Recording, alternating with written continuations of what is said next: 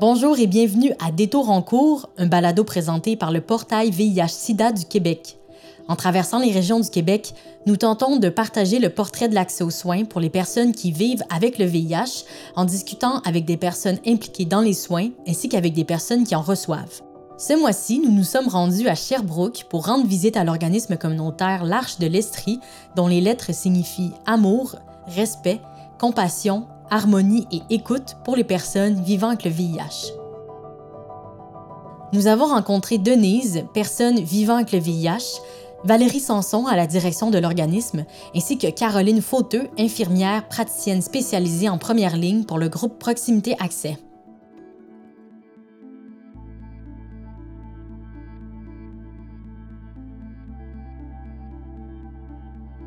Je m'appelle Denise, je suis mère de deux enfants hétérosexuel, en couple depuis 14 ans. Je suis préposée aux bénéficiaires, puis je vis avec le VIH depuis 4 ans.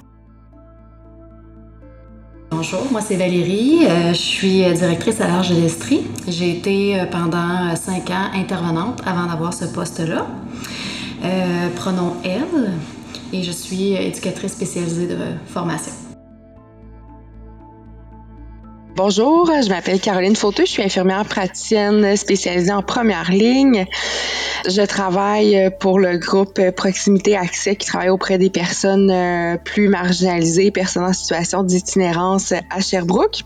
Je couvre aussi le service du CIDEP des ITSS de l'Estrie, ainsi que la détention à Sherbrooke. Je suis en poste depuis euh, maintenant presque deux ans. J'ai travaillé deux ans euh, à la clinique SAMI au CIUS de l'Estrie, euh, le SAMI qui couvre le suivi en infectiologie et le suivi pour les personnes vivant avec le VIH.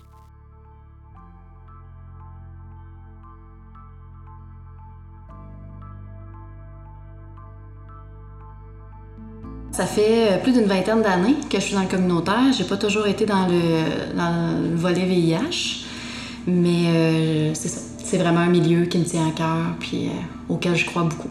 C'est toujours un milieu qui m'a vraiment beaucoup captivé. C'est vraiment un, milieu qui répond vraiment à mes valeurs, puis qui, où l'approche de proximité est là, où les relations avec les gens, c'est super important. Euh, qu'on peut créer des relations sur du plus long terme aussi, généralement. Euh, toute la, flexibilité aussi qui vient avec le communautaire, qui est vraiment quelque chose que j'apprécie énormément, avec toute la créativité qui peut venir avec ça. Donc, c'est clair que l'action communautaire, c'est vraiment une approche qui me convient. Moi, j'ai appris par mon médecin de famille que j'avais le VIH. Puis là, ben, mon médecin, elle m'a dit, je peux pas te répondre à tes questions parce que je suis pas spécialiste. Fait qu'elle était quand même, tu sais, honnête. Elle dit, moi, je suis médecin général, je suis pas médecin spécialiste. Je vais t'envoyer voir, je vais envoyer une demande. Combien de temps, ça, je sais pas. Moi, je suis dans le système, combien de temps, là? Tu sais, c'est pas, tu sais, mon médecin aurait dû dire, regarde, je te donne toutes les papiers, ça, t'as, as telle place, tu peux appeler ton rendez-vous il est pris euh, pour là-bas. Vraiment, ça, ça m'aurait fait, OK. Bon, là, euh, je vais savoir ce qui se passe, qu'est-ce qu'il y en est. Parce que même si tu me dis que j'ai ça, moi, je comprends rien en ce moment. Je, sais même pas ce qui se passe. Je sais que je vais mourir parce que ça se traite pas. C'était comme ça dans ma tête. Je comprenais pas et je pouvais pas assimiler que j'avais le VIH. C'était comme c'est impossible. C'est impossible. Puis j'étais comme toujours en boucle. Je pouvais pas dormir ni manger. J'étais comme tout je vais mourir, je vais mourir. Fait que c'est, difficile là, pour une personne d'être OK, il faut que j'attende le téléphone quand il va sonner? Non, tu peux pas laisser quelqu'un comme ça. Tu as besoin d'être pris tout de suite, puis c'est ça. J'ai, j'ai voulu aussi mettre fin à mes jours. Là, j'ai, j'ai commencé à penser noir, puis me dire c'est pas vrai, je vais souffrir, puis que je vais. Non. tu deviens tellement down que qu'est-ce qui se passe, puis c'est là que j'ai pas de téléphone. On a toujours dit si on a besoin d'aide d'appeler. Là, je vais appeler, puis je vais demander à qui il faut que je parle, au lieu d'attendre que quelqu'un me donne un rendez-vous. Fait que j'ai pris les devants, mais c'est pas tout le monde qui fait ça non plus.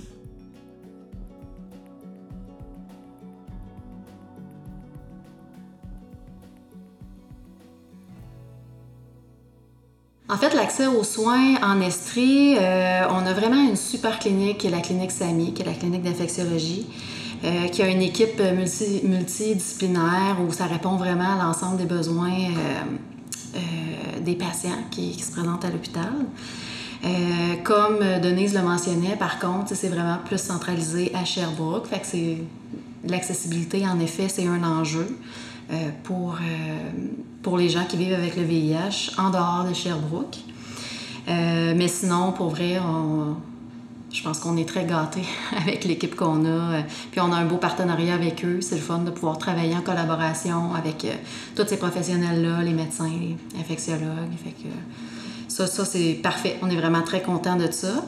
Pour ce qui est du dépistage, euh, le dépistage, je pense que c'est quand même un enjeu en Estrie. C'est pas tous les, les territoires nécessairement qui sont couverts par le dépistage. Il y a certaines régions où, euh, où il n'y en a pas, où ils doivent vraiment se déplacer. Fait que je pense que ça, c'est vraiment euh, euh, l'enjeu le, plus majeur qu'on rencontre en Estrie. Je ne sais pas si ailleurs au Québec, c'est un peu comme ça, mais pour nous, c'est clair que tout passe par le dépistage. Hein. Si on n'est pas dépisté, on n'est pas au courant de notre statut, on n'est pas en mesure de, de, de, se protéger, de protéger les autres. Donc, c'est vraiment un incontournable qui, qui serait à améliorer davantage.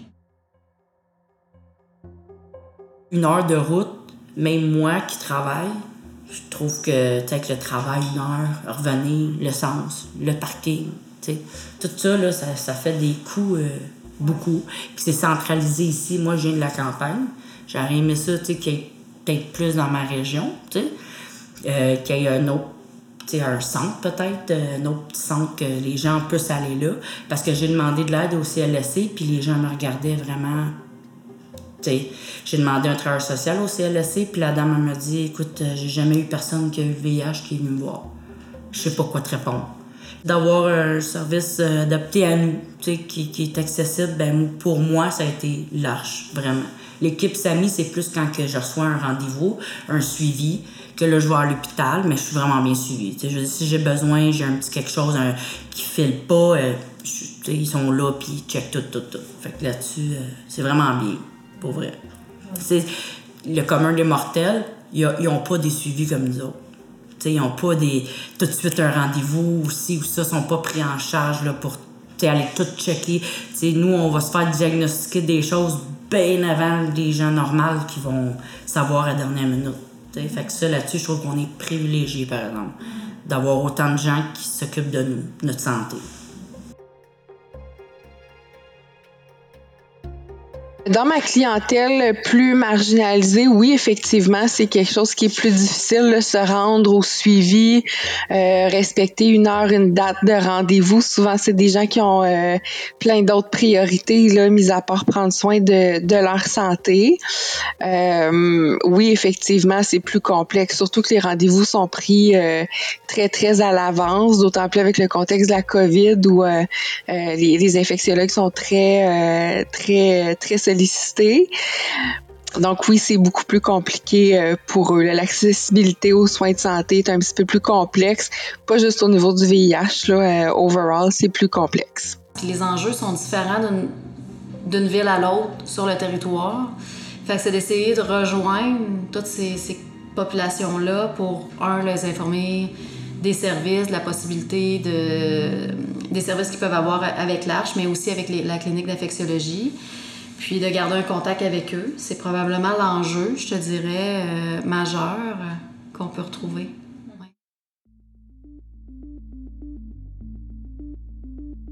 L'accès aux soins en VIH à Sherbrooke euh, au niveau du dépistage euh, est, quand même facile d'accès, je dirais, au sein des, des, des groupes euh, de médecine de famille, les gens qui ont déjà un médecin de famille aussi. Avec le CIDEP, on fait beaucoup de dépistage chez les, les personnes vivant avec la toxicomanie, au niveau des travailleurs, travailleuses du sexe, ARSA, toute la communauté au complet c'est sûr que je pense qu'au niveau des GMF, médecins de famille, euh, le VIH, les hépatites, c'est peut-être pas dans les premières, euh, maladies euh, qui vont être testées automatiquement. Par contre, quand on considère euh, les, facteurs de risque, je crois que c'est facilement pris en considération.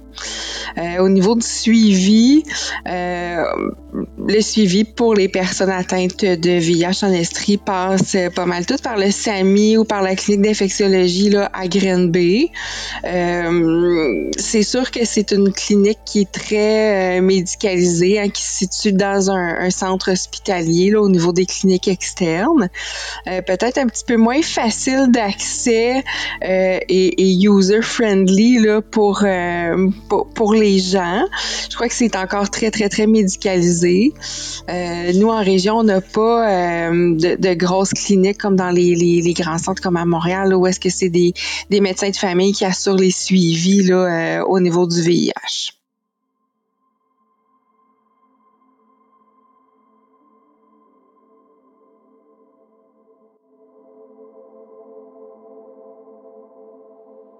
Après l'annonce d'un diagnostic positif au VIH, une panoplie d'émotions peuvent surgir.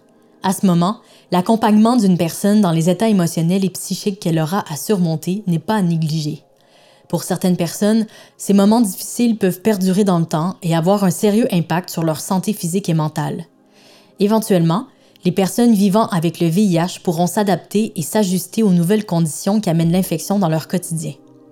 On peut faire un parallèle avec le processus de deuil. Par exemple, une personne peut entrer dans un état de choc suite au diagnostic. Le choc est un état psychologique empreint de douleurs physiques et psychiques.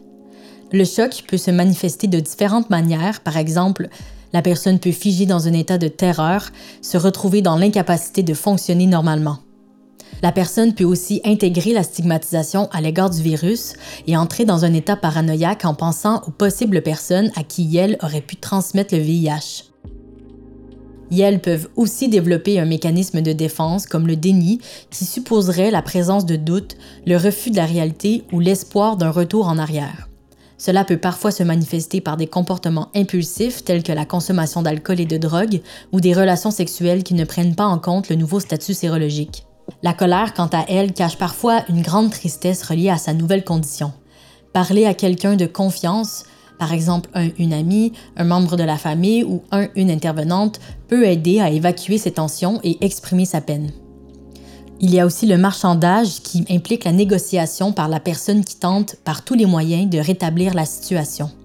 Par exemple, opter pour des cures miracles, croire que les résultats de laboratoire sont faux et vouloir en refaire. Un sentiment de peur peut aussi survenir avec la prise de conscience associée à la réalisation de l'inévitable. La honte et la culpabilité y sont parfois associés. Ces sentiments sont tout à fait normaux. L'angoisse liée à la prise de conscience s'accompagne parfois de tristesse, d'anxiété et dans certains cas de dépression. La dépression peut avoir un impact significatif sur la qualité de vie, sur les proches et compromettre l'adhésion au traitement. Il ne faut jamais tarder à consulter un médecin lorsqu'on ressent un ou plusieurs symptômes de dépression. Finalement, L'acceptation et la réorganisation représentent un point tournant quant aux valeurs, aux relations avec autrui et aux habitudes de vie. Cela peut être par exemple les activités physiques, l'alimentation, le repos, le loisir et autres. La transformation vise le bien-être, l'équilibre et l'intégration des divers aspects du VIH dans le quotidien. Sachant que ce ne sont pas toutes les personnes qui passent par les mêmes émotions et les mêmes états psychologiques, il est tout de même important, en tant qu'intervenant, intervenante ou proche aidant, aidante, d'écouter et de normaliser ses émotions et ses états.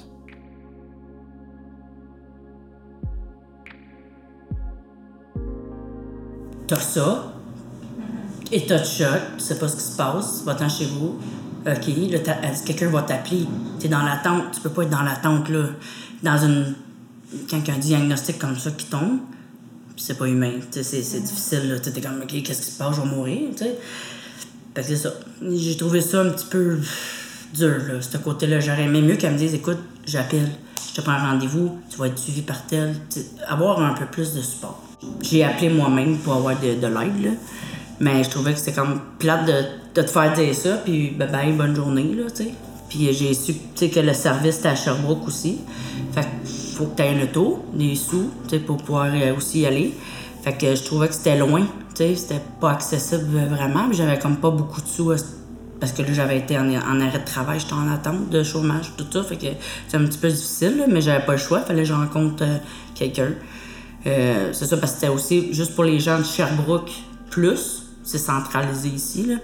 Euh, puis il a fallu que je prenne mes propres initiatives. Il a fallu que j'appelle Sherbrooke parce qu'après deux jours, j'étais plus capable. Je me, berçais dans mon lit, là, puis j'étais comme, qu'est-ce qui se passe? C'est quoi qu'ils m'ont dit? Je comprends pas. C'est vraiment l'arche qui m'a vraiment plus appris, puis gérer toutes mes, mes délais quand c'est arrivé. Il y a des fois des journées qu'il y a une bulle qui passe, puis t'es comme, qu'est-ce qui se passe? Non, non, non, je vais mourir. Fait que eux, l'arche, ont vraiment, ils m'ont aidé. J'ai eu un père aidant aussi qui m'a été offert.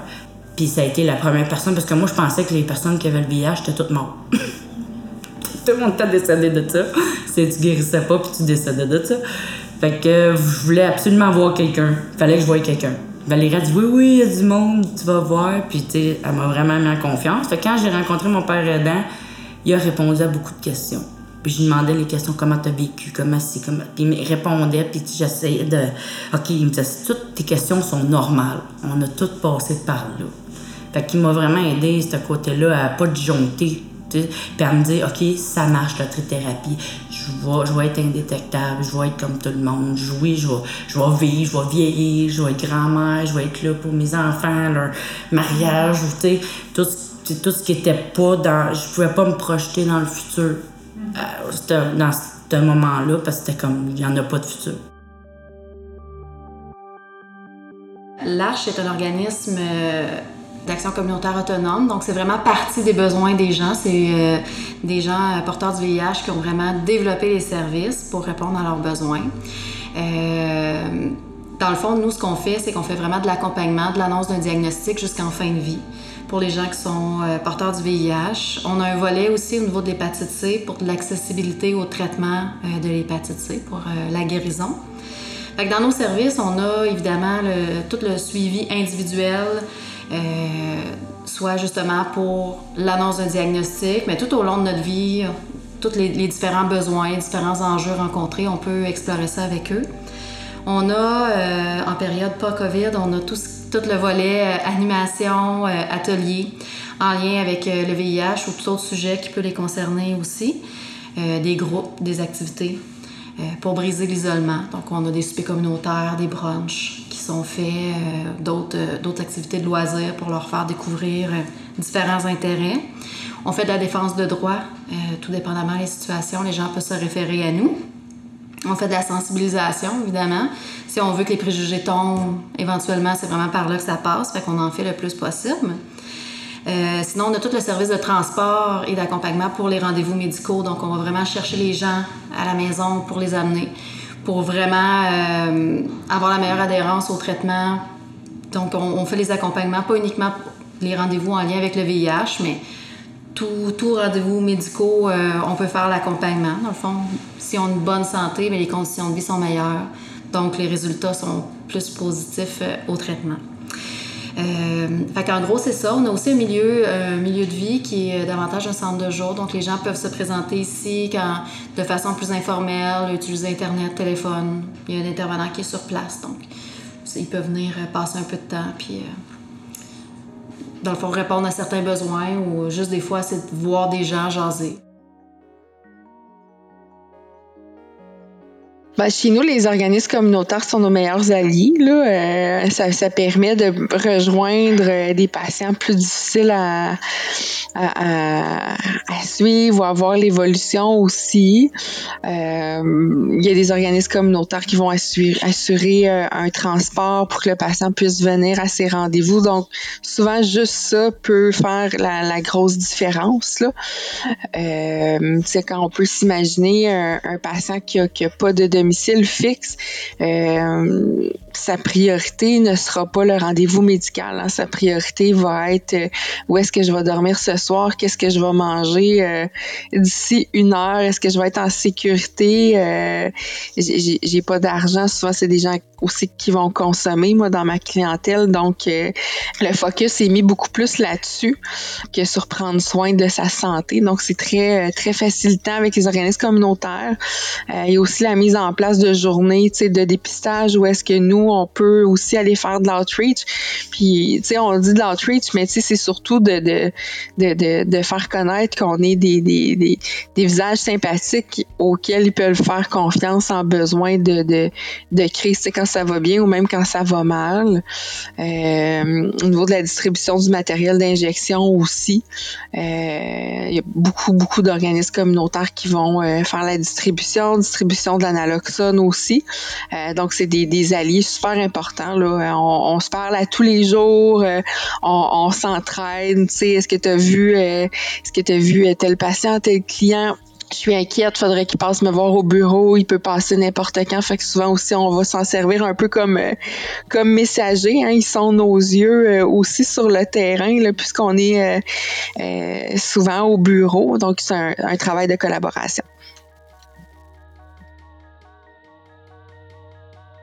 Parce que j'avais pas toujours les sous mettre l'essence. Puis Valérie, ben soit qu'elle venait me chercher à moitié chemin, ou qu'elle m'emmenait des choses à moitié chemin, tu sais, comme un dépannage, des choses comme ça, euh, ou elle me payait le parking à l'hôpital, ou, euh, tu sais, fait qu'elle essayait de m'aider, tu sais, que je puisse avoir mes soins, parce que je pouvais pas toujours me le permettre.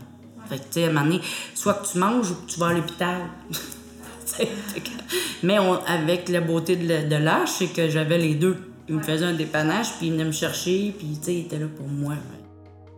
Ce qu'on réalise qui est quand même euh, vraiment un service euh, apprécié puis important, c'est vraiment le transport. on va vraiment se déplacer sur, euh, sur l'entièreté du territoire. Fait que quelqu'un qui est à Mégantic ou bien qui est à Asbestos ou Richmond, donc on voit que c'est assez, assez large. On va se déplacer pour pouvoir faciliter l'accès. Fait que ça, je pense que c'est vraiment un service qui est apprécié. Euh, sinon, ben, on parlait des différentes euh, cliniques communautaires. Ben, c'est sûr que ça pourrait toujours être un rêve d'en avoir, euh, d'en avoir une ou de pouvoir avoir d'autres points de service ailleurs dans, sur le territoire de l'Estrie. Ça, ce serait un rêve qu'on, pourrait avoir puis qui pourrait justement faciliter l'accès aux soins. Mais qu'on parle des soins médicaux, mais aussi les, au niveau psychosocial. ce serait vraiment un beau plus qu'on aimerait réaliser.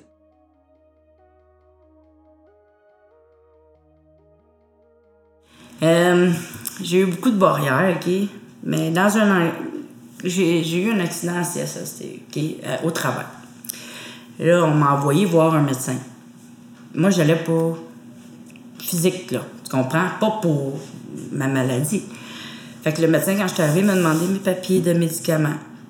J'ai dit, OK, j'ai donné mes papiers. J'ai dit, est-ce que je suis obligée? Il dit, oui, sinon, je, je procède pas et je vais dire que vous avez refusé. Donc, un refus, plus de revenus. Fait que j'ai dit, OK, j'ai donné. Fait que là, il m'a demandé, c'est quoi ce médicament-là? Ça sert à quoi? Jusqu'à temps qu'il arrive au dernier, je lui dise, oui, je prends du compléreur. Fait que, pourquoi? Pour le VIH. OK, d'accord. Là, je le vois écrire. Là, j'ai dit, je vous donne pas le consentement d'écrire ça, là. J'ai dit, c'est confidentiel. Oui, je suis obligée de vous répondre, mais vous n'avez pas le droit de le divulguer. Non, non, non, madame. Inquiétez-vous pas, je fais mon travail. Parfait. Fait qu'on a fait tout ce qu'on avait à faire, m'évaluer, je m'envoie, je m'envoie chez nous. Une couple de semaines après, je reçois le rapport à la maison, une copie. Je le lis et c'est écrit VIH. Mais ce papier-là s'est retrouvé chez mon employeur. Donc, euh, quand je suis arrivée voir mon employeur, parce que là, je savais qu'elle avait reçu, moi, j'avais l'autre copie, je suis arrivée pour aller la voir, puis elle me regardait plus. Puis on était très, très amis puis on avait une très bonne chimie. Elle me regardait plus. J'allais travailler, puis elle passait, c'était comme vraiment, elle m'évitait, puis j'ai fait appel à la Coxida par rapport à ça, pour qu'il m'aide là-dedans parce que mes droits ont été bafoués. Puis j'étais pas d'accord. C'est encore dans les mains de la Coxida présentement par rapport aux droits et la liberté, les confidentialités de, de, tout le monde, en fait, même vous. Là, qu'ils nous disent que c'est confidentiel, c'est pas divulgable, blablabla. Et oui, ça se ramasse chez mon employeur, euh, dans mon, ma seule place où ce que je peux m'évader. Que j'ai pas à penser, que c'est ça. Fait que j'ai trouvé c'était un coup bas qui m'a fait euh, perdre confiance en moi. Euh, j'avais de la misère à aller travailler, l'anxiété, elle a embarqué, le sommeil, le manque de sommeil, il fallait que je prenne la médication. Ça a fait tout un. Tu sais, qui avait même pas rapport avec le pourquoi que j'étais là. un accident de travail qui n'avait pas rapport avec mon diagnostic. Mais tout a tourné en entour de mon diagnostic. ça m'a beaucoup détruit à ce moment-là. Parce que je me suis dit, je peux plus pratiquer, je peux plus m'épanouir dans mon métier, je peux plus nulle part. Tout le monde demande des dossiers médicaux, ça va être inscrit. Je me souviens à l'époque, euh, j'avais un, un, euh, patient qui était préposé aux bénéficiaires à l'hôpital, qui, euh, qui diagnostic de VIH, qui est venu consulter à la clinique.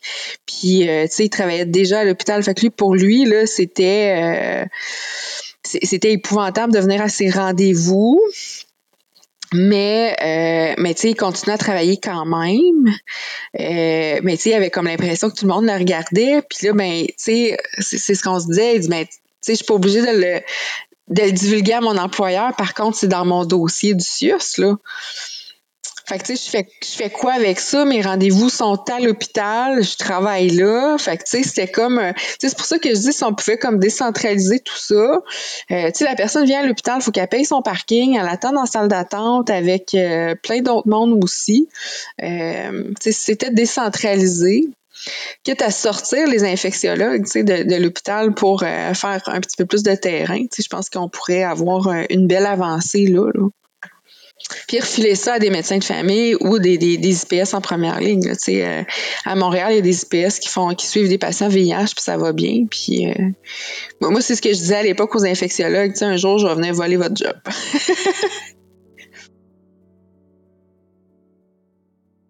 oui, la confidentialité, c'est vraiment important. Parce que c'est dur.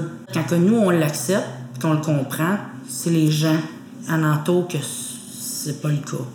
Parce que quand tu dis que tu as le VIH, tu as le sida? Non. Les gens sont tout de suite associés au sida, automatiquement. Les gens, ça leur fait peur.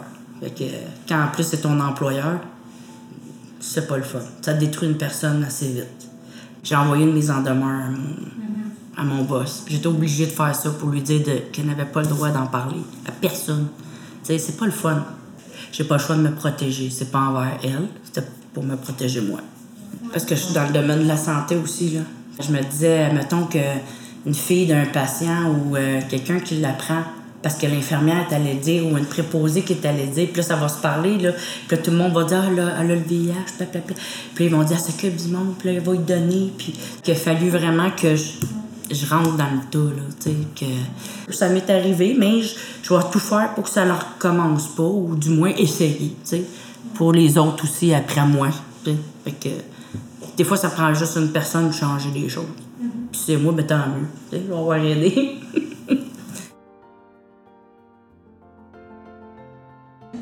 Oui, fait que, on, on, travaille beaucoup avec euh, le comité euh, droite, la COXIDA. On, siège sur ce comité-là. C'est des enjeux qu'on voit.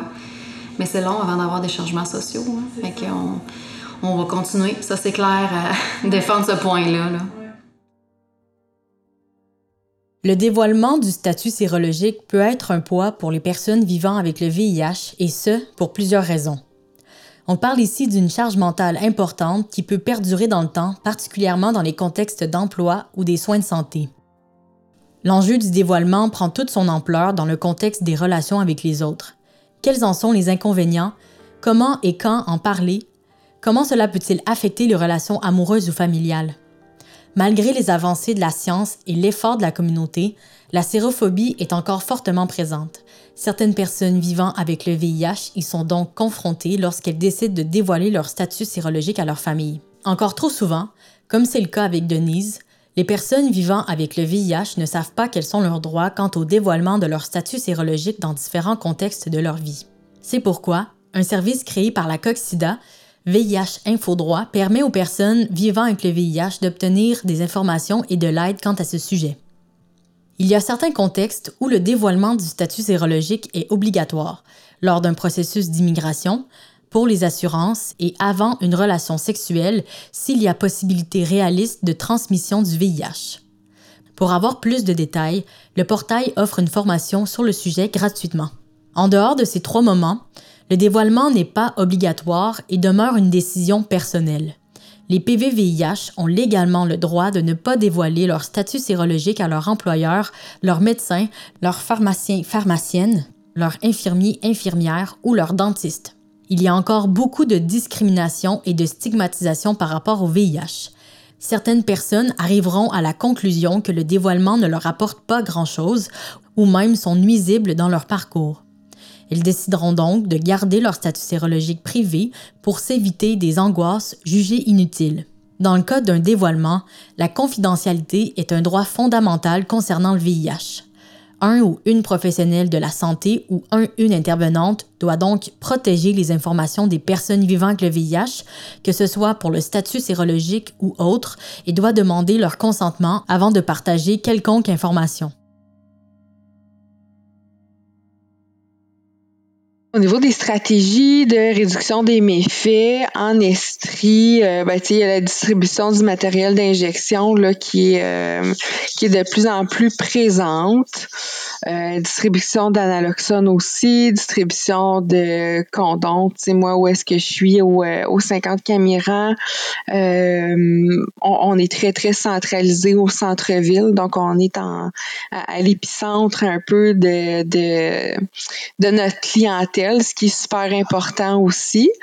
Euh, au niveau des organismes communautaires aussi, il y a beaucoup de distribution. Où est-ce qu'on va se buter un petit peu plus? Malheureusement, ça va être au niveau des urgences. Au, nombre d'employés qu'il y a euh, à l'urgence dans les centres hospitaliers, ce n'est pas tout le monde qui a la même ouverture d'esprit au niveau euh, de la réduction des méfaits. Je pense qu'il reste encore beaucoup de préjugés, que ce soit euh, au niveau de l'hôpital, des différentes pharmacies communautaires. Il reste encore des gens qui soit sont mal informés, euh, soit qui n'ont pas reçu les bonnes informations euh, au niveau de la réduction des méfaits, à quel point c'est important. Il y a aussi des fois un peu un clash au niveau des valeurs. Hein. C'est quelque chose d'assez confrontant, la réduction des méfaits euh, en, général. Pour nous, ça l'est pas parce qu'on baigne dedans à tous les jours. Par contre, pour population ordinaire, normal, monsieur, madame, tout le monde. Il y a encore beaucoup d'éducation, je pense, qui peuvent être faits euh, à ce niveau-là. Là, euh. donc, des fois, on peut se ramasser avec un peu plus de difficultés au niveau euh, de la distribution de matériel d'injection. je prends par exemple à l'urgence, moi, j'y ai travaillé pendant plusieurs années. Ça l'arrivait qu'il y avait des infirmiers et des infirmières qui disaient, ben écoute, moi, le matériel d'injection, je leur donne un kit, deux kits maximum parce que quand ils en auront plus, ils vont arrêter de se piquer. Non, ça fonctionne pas comme comme ça. Quand ils en ont plus, ils vont prendre celle du voisin, puis c'est ça qu'on veut pas. Donc, il reste beaucoup d'enseignements à faire et d'éducation, euh, je crois, à ce niveau-là. En terminant, nous avons demandé à nos invités quels étaient leurs souhaits concernant l'accès aux soins VIH dans la région de l'Estrie. Mes souhaits, là, ça serait d'avoir des cliniques dans les régions plus éloignées. Que là, c'est tout comme Montréal, euh, Sherbrooke, des, des grosses villes. C'est tout des gros. Mais tu sais, comme moi, j'ai eu de la vaccination pour euh, le VPH. Puis il a fallu que j'aille à Saint-Jérôme trois fois. C'est loin là, de chez moi, une coupe d'heure, tu sais. Mais je suis allée parce que je voulais me protéger. Mais tu sais, euh, c'est ça, c'est pas tout le monde qui peut avoir accès à une auto, euh, les sous pour y aller, puis tout ça. Mais ça, c'est juste pour dire. Tu sais, puis là-bas, c'est une clinique exprès pour les gens qui ont, qui ont l'hépatite, tout ça, là. Fait que c'est comme, euh, comme ici, en fait, comme à l'Arche. Mais, tu sais, je me dis, pourquoi qu'il n'y en a pas dans, dans ma région? Tu sais, des places qu'on peut aller, justement, rentrer, là. Tu sais, comme moi, je demeurerais à Sherbrooke, je viendrais ici, là. Tu sais, souvent, dont j'ai besoin, je me sentirais pas jugée. Mais je pense que ça revient encore à la démédicalisation des soins. Hein. Euh, personnellement, je pense qu'avec la simplification du traitement, une maladie qui perdure dans le temps, qui est incurable, par contre, qui se traite super bien avec les médicaments, euh, je ne pense pas que la nécessité d'être dans un centre hospitalier, dans un service d'infectiologie perdure dans le temps. Euh, moi, je ne vois pas la pertinence de payer un médecin spécialiste pour suivre du VIH quand le patient est stable je, garde encore ma position, là. Je, puis je l'ai dit aux infectiologues aussi. Peut-être qu'il y a quelque chose que je comprends pas là-dedans, mais c'est un, un cas plus complexe, là. Euh, avec beaucoup de troubles concomitants, OK. Euh, mais par contre, un patient stable, là, euh, les patients qu'on voyait aux six mois ou une fois par année, je pense que ça pourrait être suivi par la première ligne, comme ils font à Montréal. Montréal, c'est des omnipraticiens qui, qui les suivent là, dans les euh, euh dans, aux, cliniques.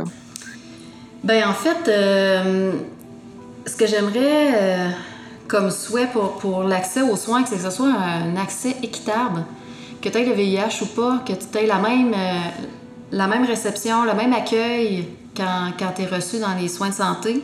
Parce que c'est vraiment ce qu'on remarque, il y a quand même une différence quand on, voit apparaître VIH dans le dossier. Les gens n'ont pas toujours, ça arrive que c'est bien correct, là, mais ils n'ont peut-être pas toujours les mêmes soins ou la même euh, réception à leurs besoins.